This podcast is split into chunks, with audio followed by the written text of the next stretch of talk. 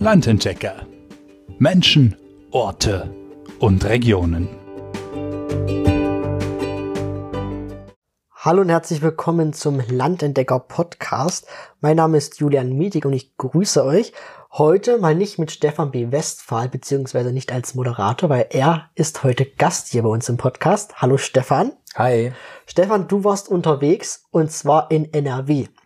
Hm. Ähm, Im Ruhrgebiet und auch darüber hinaus. Genau, also nicht so gerade so die ganz klassische Urlaubsregion. Richtig. War schön eine Woche im Ruhrgebiet gewesen. Vielleicht kannst du mal ganz kurz unseren Zuhörern erzählen, wie kommst, dass du im Ruhrgebiet Urlaub machst? Das liegt gar nicht so weit an mir. Also ich finde die Region trotzdem irgendwo reizvoll. Also auch gerade so alte Industrieanlagen finde ich persönlich total spannend. Sondern es liegt an den Römern. Mhm.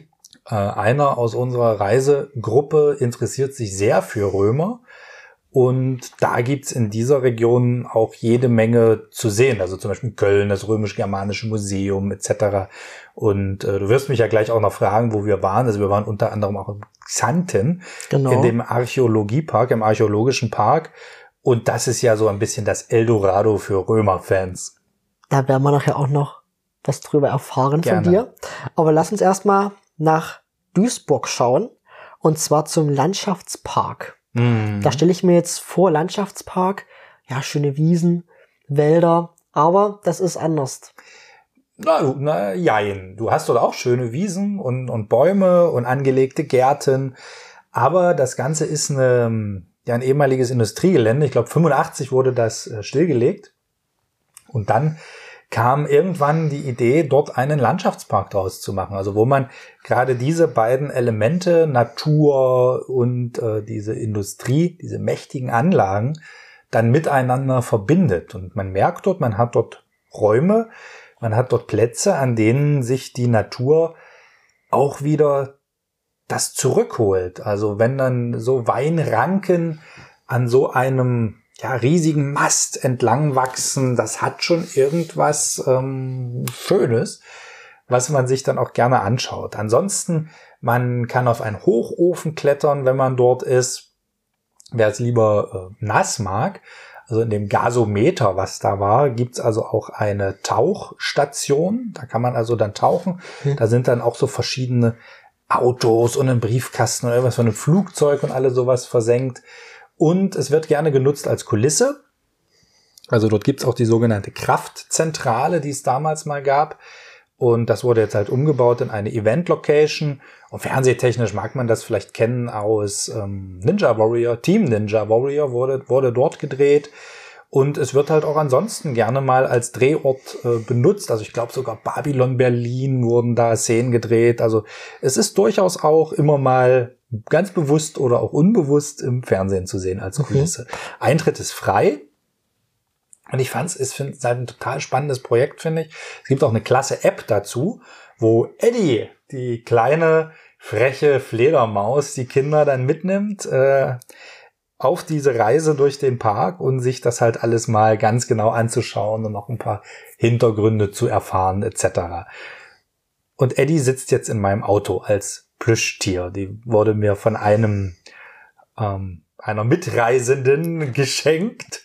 Äh, gesagt, die muss jetzt im Auto wohnen. Und jetzt sitzt da eine kleine, dicke, freche Vampirfledermaus im Auto. Und bewacht dich, dass du auch ordentlich fährst. Genau. Wenn ich nicht ordentlich fahre, dann fliegt Eddie auf meine Schulter und beißt mich ins Ohr. das ist lustig. ähm, ich habe gerade gelesen, dass ähm, der Hochofen 70 Meter hoch ist, jedenfalls der Hochofen 5, mhm. und dass man dort eine Aussicht hat auf die Stadt Duisburg. Warst du auch dort in der Stadt? In der Stadt war ich nicht, nein. Aber ich war auch nicht auf dem Hochofen, mhm.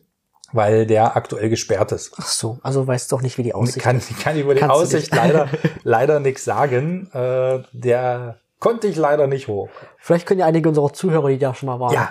uns berichten, wie es war. Gerne auch per Sprachnachricht. Ähm, da können uns das gerne mitteilen. Ja, schreibt uns hier irgendwo, schickt genau. uns eine Mail oder einen Brief. Genau. So, Stefan, du warst nicht nur in Duisburg, sondern auch noch an ganz vielen anderen Orten. Zum Beispiel, bleiben wir mal im Ruhrgebiet, beim Ruhrmuseum Essen. Hm. Wie war's da? Also das Ruhrmuseum Essen äh, muss man auch nochmal anfangen. Das ist also die ehemalige Zeche Zollverein, eine der damals größten und modernsten Zechen. Also auch förder, für sehr förderstark. Ist auch jetzt UNESCO Weltkulturerbe. Und mitten in dieser Zeche ist also auch in so einer alten Halle jetzt ein Museum, was sich mit der Geschichte des Ruhrgebiets beschäftigt. Also wirklich so ganz, ganz, ganz von den Anfängen, wo wahrscheinlich noch niemand damit gerechnet hat, dass das mal so eine Metropolregion wird. Halt auch bis zu den aktuellen Sorgen und Problemen, die es da gibt, was natürlich auch mit äh, der Nachnutzung, also auch diese Region ist ja komplett im Wandel ähm, was es damit dann also so alles zu tun hat. Und halt alle Facetten dazwischen. Man sieht Kostüme aus dem Starlight Express in Bochum. Man kann sich Schimanskis Jacke angucken, der, der Kultkommissar aus Tatort, aus der, der Kult Tatortkommissar, so ist das Wort richtig, aus dem Ruhrgebiet. Es gibt geologische Funde, also Steine, die dort gefunden wurden. Es geht auch um die Gesundheitsrisiken. Ne? Also da, man sieht dort auch zum Beispiel so eine Staublunge von jemandem, der halt ähm, im Ruhrgebiet ist. Ne? Es geht um die frühe Geschichte, alles, was zur Kaiserzeit war. Also es ist tatsächlich sehr, sehr gut aufgearbeitet, ist auch immer mit Sonderausstellungen. Als ich jetzt da war, war zum Beispiel Kindheit im Ruhrgebiet, war auch total interessant. Und äh, was total, was, was sich richtig lohnt, mal aufs Dach zu gehen. Also da gibt's eine Panorama-Aussicht und da hat man tatsächlich einen wahnsinnigen 360-Grad-Blick äh, über die Region. Bei mir war es ein bisschen diesig, aber selbst da hat sich das Ganze schon gelohnt. Hm. Hast du da von oben die Villa Hügel gesehen? Hm, ich weiß gar nicht, ob man die von da aus so sehen kann, aber ich war noch mal da. Das weiß ich, da äh, wollte ich jetzt noch da, mal Da wolltest du, also eine klasse ja, Überleitung. Ne? Kannst du nicht anders? Ja, also Julian, dann kann man mal. Applaus, ja. Kleinen ja, ja. Applaus. Ne? Also wenn das hier zwischendurch immer so raschelt, das ist, weil Julian sich auf dem dem Interviewsofa, wo wir hier gerade sitzen, der wälzt sich hier aber echt wie so ein ja, junger Dachs. Muss es sich ja auch ein bisschen bequem ja. machen. Ähm, die Villa Hügel, Krupp, ja. ne, äh, genau. wem das was sagt, der hat da auf jeden Fall gewohnt, ist heute halt auch ein Museum, es, es wirkt tatsächlich sehr modern, sehr groß, so wie man sich so eine industriellen ja. Villa vorstellt. Auch da war jetzt leider, als ich da war, Corona-bedingt nicht alles zu sehen. Also was ich jetzt aber auf anderen Plänen gese gesehen habe, es geht da nicht nur um die schönen Seiten und um die tollen Tage, sondern äh, es wird durchaus auch thematisiert, äh, gerade Krupp, äh, die Firma und äh, auch er natürlich im, im Nationalsozialismus. Er hat ja unter anderem auf der Villa Hügel auch, auch Hitler mal empfangen. Mhm.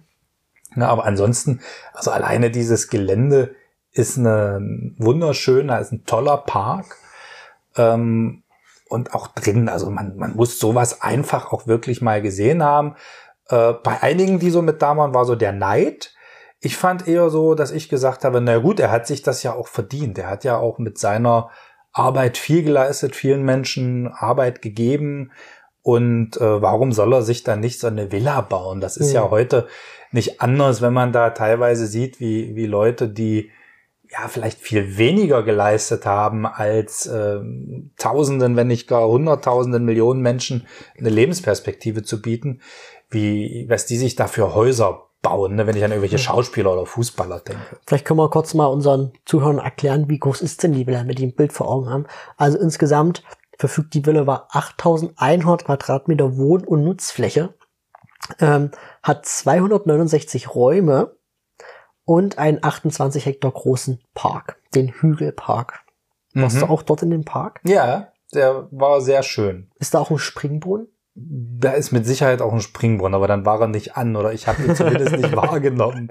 Wieso hast du da gerade ein Bild von dem Springbrunnen? Nee, oder? aber ich habe gedacht, dass in so einem Anwesen wahrscheinlich auch ein Springbrunnen ist. Boah, da fragst du mich jetzt. Ja. Holla. Ja, wir waren auch nicht in dem ganzen Park. Wir hatten nicht mehr so Bock, weil wir, Ach, kann ich mir nicht vorstellen. weil wir Vormittag schon sehr, sehr viel gelaufen sind und dann haben wir da nur so eine kleine Runde um die Villa gemacht. Da hast du mich jetzt ertappt. Ja, das müssen wir nochmal nachholen. Ja, müssen wir nochmal hin, ja. Julian. Das ist auf jeden Fall eine sehr, sehr schöne Geschichte, auch was das Haus schreibt und mhm. widerspiegelt.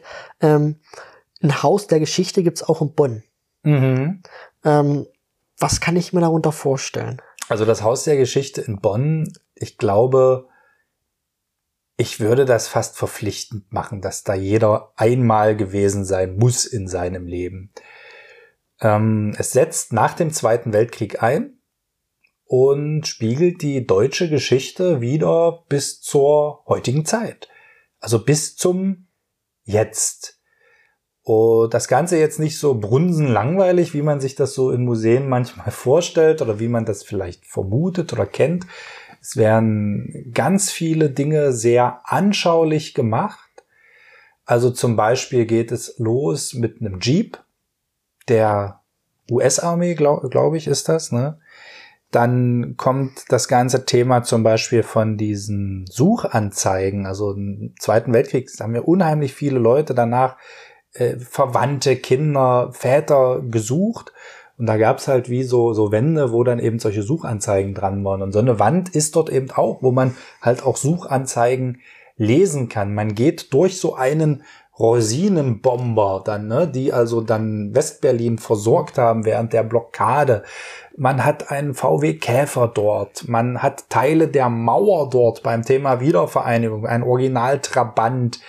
Ähm, es ist sind Schaufenster. Also was war zum Beispiel in dieser Zeit, die in der Epoche, in der ich jetzt gerade bin, in dem Jahrzehnt, was waren da so die Konsumgüter, die die Leute wollten und was haben die damals gekostet?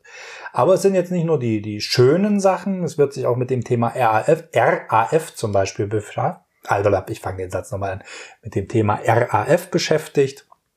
Äh, man hat auch die Flüchtlingskrise mit thematisiert, äh, hat da zum Beispiel auch nochmal so, so ein Flüchtlingsboot, äh, beleuchtet das dann eben auch in den kritischen Farben, die ja in Deutschland sind. Ähm, und man hat aber halt auch zum Beispiel den, den berühmten Zettel aus dem Jahr 2006. Die Älteren erinnern sich, Jens Lehmann, Elfmeterschießen, Argentinien, gegen Argentinien bei der WM im eigenen Land, hat so einen Zettel zugesteckt bekommen und den Was stand sieht da man, drauf? da hat ihm jemand aufgeschrieben von den Elfmeterschützen, also das wurde, wird ja dann analysiert, Mhm. was die, wie schießen die, wo schießen die hin. Und auf dem Zettel stand dann eben hier Spieler X oben links. Ne? Und, und aufgrund dessen konnte er ja tatsächlich da einige Elver wohl halten. Okay. Aufgrund dieser Infos. Und der Zettel ist zum Beispiel dort auch ausgestellt. Und ein DDR äh, Liederbuch. Sputnik, Sputnik, Kreise. Das hatte ich selbst in meinem Schrank und habe daraus mit Herzenslust laut und schlecht gesungen als Kind. Wunderbar. Ja, also es ist nicht nur die Westgeschichte, es ist auch die DDR-Geschichte mit Ja. dargestellt. Und ich habe halt auch von einigen Gästen dort gehört, dass das das Museum auch sehr bereichert, dass man beide äh, Facetten zeigt. Und das Museum ist auch sehr beliebt bei den Deutschen oder allgemein bei Besuchern. Denn 850.000 Leute sind dort im Jahr, die sich das Museum anschauen, das besichtigen. Ähm, ist schon eine mächtige Zahl. Und damit auch das mit das meistbesuchteste Museum. Mhm. Also ich finde es auch gut, dass der Eintritt frei ist Mhm. in dem Museum. Ähm, weil ich finde wirklich, das muss man mal gesehen haben. Also man sollte da einmal als Deutscher durchgelaufen sein. Am besten am Ende nur so ein Ankreuztest. Mhm. Und dann, wer den nicht besteht, ist kein Deutscher mehr. Nein, Quatsch. Da musst du mich da auch noch mal mit hinnehmen. ja, wir müssen vielleicht wirklich noch mal dahin. Ja. Mal sehen. Und es ist nicht weit weg vom Haribo Fabrikverkauf. So viel kann, so viel kann ich auch sagen. Das ist ja für dich ganz wichtig. Ja, für mich ist das auch ganz, ganz wichtig. Also es ist ja, äh, ja, halt Bonn, ne, eine der großen Firmen da und dann gibt's da natürlich auch einen Fabrikverkauf. Aber mehr möchte ich dazu Möchtest du nicht sagen. vielleicht, Nein, möchtest du vielleicht noch kurz erklären oder sagen, was du mir mitgebracht hast aus dem was Haribo? ich dir mitgebracht ja. habe. Ähm, na, es gibt dort so eine, so Kisten mit Bruchware. Das sind so Überraschungskisten, man weiß nicht, was drin ist. Äh, mittlerweile bekommt auch jeder nur noch drei, weil damit dann ja tatsächlich, ich sag mal, so, so ja, illegaler Handel betrieben wurde. So blöd das mal klingen mag. Die waren ja teilweise bei Ebay und sonst wo. Und äh, da kriegt man dann, weil wir haben ja vorhin mal ausgepackt, ne, das kleine Geschenk.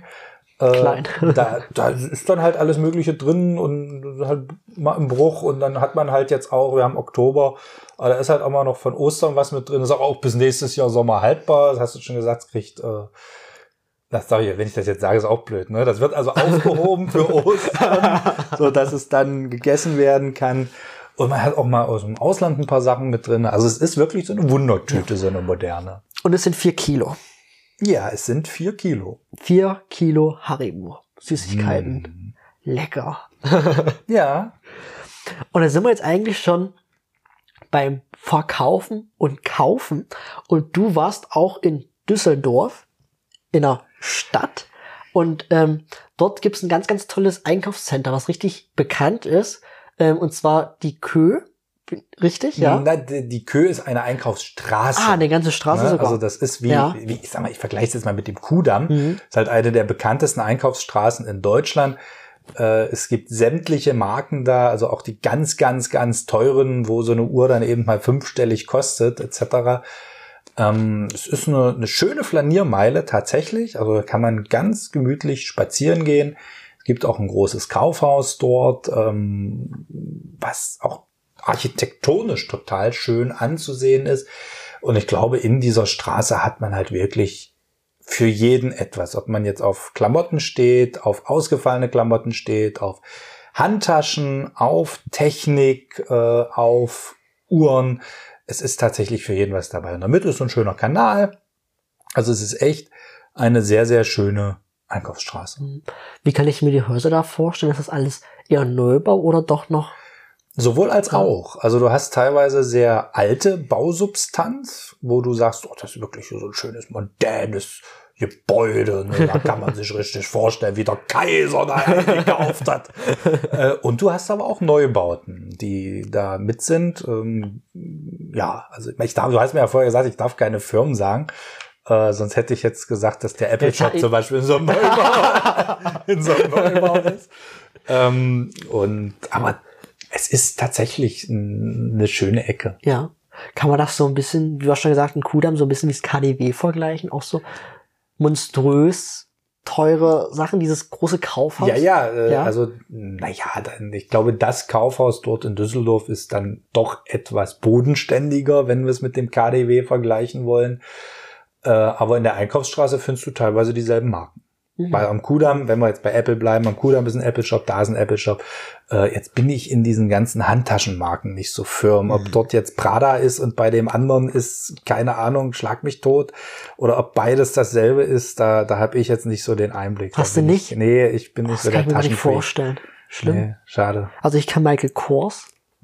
Kann das kennst alles, du gar nicht. Kann alles sein. Ja. Ich um. habe so einen Kaufland-Rucksack. Kaufland-Rucksack. okay. Ähm, willst du sonst noch was zur Düsseldorf Innenstadt erzählen? Was, wenn Besucher nach Düsseldorf fahren, was müssen sie da noch gesehen haben? Auch nur was, was direkt in der Nähe ist. Man kann dort schön am Rhein spazieren gehen. Mhm. Das ist total äh, gemütlich. Auch da kommt man durchaus mal zur Ruhe. Das ist ja das, was mich auch total fasziniert hat, dass man trotz dieser dieser pulsierenden Region, also das Ruhrgebiet ist ja wirklich ein Zentrum. Du hast dort ein Autobahnnetz, du fährst teilweise eine halbe Stunde in irgendeinen Ort und hast fünf Autobahnen benutzt. Und äh, es ist alles relativ schnell. Ne? Und, aber du hast auch solche Ecken, wie zum Beispiel in Düsseldorf am Rhein, wo du dich dann auch davon entschleunigen kannst. Obwohl du genau weißt, dass unter dir gerade der, der Tunnel ist, durch den du eine Stunde vorher selber noch gefahren bist, wo Verkehr ist ohne Ende. Aber dort hast du dann einfach tatsächlich mal Ruhe. Und das ist schön. Und das hat mich dann auch so ein bisschen überrascht und fasziniert, dass es halt in diesem Ruhrgebiet verteilt, verschnupft, verschnupft, immer mal so ein paar Ruhepunkte gibt. Also ganze Stadtwälder hm. wurden da ja angelegt. Das heißt, da kann man noch Urlaub machen und entspannen, was man eigentlich im ersten Moment gar nicht so denkt. Naja. Oder bist du doch wieder froh, hier in Sachsen-Anhalt zu sein, wo es ruhiger ist als im Ruhrgebiet? Mm, ja, also das ist ja, wir waren ja ein bisschen auch außerhalb in Büttgen, das ist bei Karst. Äh, wir waren dort auch in einem sehr, sehr ruhigen, einer sehr, sehr ruhigen Region. Das ist dann eher so, ich würde jetzt mal sagen, wenn man das Ruhrgebiet als Stadt betrachtet, ist das so Vorstadt. Mhm. Ne? Und ähm, das Ruhrgebiet an sich und auch viele Städte, das, man mag mich da jetzt vielleicht für prügeln, aber die wirken schon sehr schnell gebaut und hochgezüchtet. Also da, da ist nicht viel historisch gewachsen oder vieles ist nicht historisch gewachsen. Und das sieht man den Städten auch an. Mhm. Und ähm, die Leute wissen das auch, dass das jetzt nicht zwingend schön, sondern dann eher zweckmäßig ist. Ähm, die Region ist genau wie jetzt hier zum Beispiel im, im Osten Deutschlands, da ist viel im Wandel, habe ich vorhin schon mal gesagt, da muss man viel gucken, wo sich das hin entwickelt, wie sich das entwickelt. Äh, da ist auf jeden Fall auch noch viel zu tun. Ich kann also auch verstehen, wenn man dort jetzt sagt mittlerweile, okay, guck dir die Städte im, im Osten an, meinetwegen Leipzig oder selbst wenn wir hier unser, unser kleines, beschauliches Städtchen Köthen nehmen, da sieht es extrem gut aus im Vergleich zu einigen Straßen und Regionen da im Ruhrgebiet. Und da muss man dann eben auch mal überlegen, äh, wie man diese Region jetzt fördern kann, damit die halt auch so, eine, so einen Übergang schaffen, äh, eine lebens- und liebenswerte Region zu bleiben. Mhm. Und das Ruhrgebiet ist jetzt nicht klassisch die Urlaubsregion, aber wie vorhin schon gesagt, es hat seinen Reiz. Und im Ruhrgebiet gibt es auch Gebäude oder gab es Gebäude, beziehungsweise sind dort ähm, Siedlungen von alten Römern ähm, gefunden worden. Das dort, sage ich mhm. mal, das Römische Reich, also Köln, ähm, ist ja auch eine Stadt, die sehr, genau. sehr, sehr alt ist. Köln, Kolonia ist ja genau. die römische Bezeichnung für Stadt. Genau. Ne, und wir waren sogar noch äh, weiter nördlich, das ist nicht mehr ganz im Ruhrgebiet, da haben wir einen Abstecher hingemacht nach Xanten. Was kann man da sehen? Alle, die sich schon mal mit Römern beschäftigt haben, wissen das. Ähm, da ist ein Archäologiepark. Mhm. Und wir haben es ja vorhin schon kurz erwähnt. Das ist eine total spannende Geschichte da vor Ort. Du hast ähm, da war tatsächlich eine römische Stadt, die man erforscht, erforscht hat. Und man hat die Gebäude in dieser Stadt an den Stellen, wo sie waren, teilrekonstruiert bzw. rekonstruiert. Das heißt, da wo heute das Amphitheater steht, da war auch früher das Amphitheater. Und dort, wo der Hafentempel steht, war der Hafentempel. Und wo die Handwerkerhäuser stehen, waren Handwerkerhäuser. Ähm, es war also tatsächlich eine riesige, für damalige Verhältnisse riesige römische Stadt. Du kannst ja mal googeln, wie viele Einwohner die damals hatte. Mhm. Das habe ich mir jetzt nicht gemerkt. Ähm, durch die kann man dann laufen. Dort finden auch immer noch archäologische Ausgrabungen statt, konnte man dort auch sehen. Und man lernt dort halt sehr viel darüber, wie haben die Leute zu dieser Zeit gelebt, was haben die hier gemacht. Also es geht dort jetzt weniger um das Militärische, äh, auch wenn natürlich das Militär hier und dort eine Rolle spielt, sondern es geht dort eher um das zivile Leben. Es ist aber, was sich manche auch vorstellen, jetzt kein römischer Freizeitpark. Ne? Also jetzt so mit, mit Rutsche und Karussell und verkleideten Römern, die dort Würstchen verkaufen, sondern es ist äh, spannend, das mal zu sehen, es ist auch für, für viel Unterhaltung gesorgt, also auch für Kinder. Also, also wir haben einen Spielplatz, Julian. Mhm. Da muss ich dir ganz ehrlich sagen, da war ich fast ein bisschen traurig, wenn ich, also sagen wir mal, wenn ich paar Jahre jünger gewesen wäre, da wäre ich da aber drüber gewetzt. Das war so ein geiles Ding, dieser Spielplatz. Da, da, aber weißt du, wenn man dann nicht mal ein Kind mit hat, meine, mit dir hätte ich ja immer sagen können, ja, ja ist ein bisschen, schon. Du, du, du, so, ich hätte gerne mitgespielt. Du hättest gerne mitgespielt, genau. Und man hat ein, ein Museum noch auf dem Gelände, das auch sehr gut äh, aufbereitet mhm. ist, wo man also tatsächlich sehr viel über Römer, über römische Geschichte, über das alles lernen kann, was diese Kultur ausgemacht hat. Und das war ja tatsächlich eine, eine wahnsinnig hochentwickelte Kultur, wie ich finde. Ne? Ich habe in der Zwischenzeit gegoogelt. Ja, na, das ist ja sehr schön. Und die Stadt hatte 10.000 Einwohner ja. und war eine der zentralen Städte der Provinz Niedergermanien. Mhm. Und jetzt noch eine Info. Colonia, wie hieß sie? Colonia? Äh, Colonia Ulpia Traiana. Traiana, genau. Das hätte ich jetzt fast gesagt. Ja. Ähm, und dort, wo heute der Parkplatz ist, war die Hafenstadt, die bis jetzt noch nicht mhm. ausgegraben wurde. Also es gibt aber drei Parkplätze. Egal. Ähm, ja, am Seitenarm des Rheins, mhm. heute Parkplatz, war der bislang noch nicht ausgegrabene Hafen. Wo hast du das jetzt her? Von Wikipedia? Ja, natürlich. Vielleicht ist das mittlerweile ja auch überholt, weil äh, auch das hat mir dort ein, ein Vertreter gesagt, dass das Parkgelände in den letzten Jahren sich, sich verdoppelt hat. Also er musste mhm. als Schüler da mal hin äh, und da war das nicht halb so groß wie heute und man hat okay. selbst, wurde mir auch erzählt, das ist das, normalerweise ist es ja so, dass wenn irgendwo eine Ausgrabung ist, weil eine Straße gebaut wird, dann ist so der Bagger schon bei den Archäologen im Nacken, äh, damit sie ja doch da endlich mal fertig werden. Dort wurde extra die Bundesstraße verlegt ja. für das Museum ne, oder für diesen Park. Also man, man hat dort auch schon viel dafür getan und es hat durchaus auch einen unterhaltenden Charakter. Also man zeichnet dort auch Fernsehsendungen auf. Ich glaube 96 das erste Open Air Wetten das kam aus Xanten. Ähm, RTL hatte da mal eine Sendung Brot und Spiele. Äh, Konzerte fanden da statt mit den größten der Welt, CC Top und so weiter. Also es ist durchaus auch heute noch ein belebtes Eckchen. Und es hat eine knuffige Innenstadt, also noch ein großer Dom, mhm. Der auch sehenswert ist, Xanten. Und man hat da echt eine sehr, sehr knuffige Innenstadt. Und die Innenstadt in Oberhausen, wo du auch warst, ist die ähnlich knuffig? Das weiß ich nicht. Ich war in, in Oberhausen nicht in der Innenstadt, sondern in Oberhausen ist ja dieses riesige Einkaufszentrum, dieses Zentro. Mhm. Ähm, da, da ist ja echt Hölle und Menschen. Also das äh, ist, glaube ich, ich weiß nicht, ob es noch so ist, aber es war zumindest mal das größte Einkaufszentrum Deutschlands okay. und auch da findet man ja alles von Aldi bis was weiß ich, eine Wahnsinn. Marke mit Z. Zara ja, von Aldi bis Zara ist da bestimmt auch.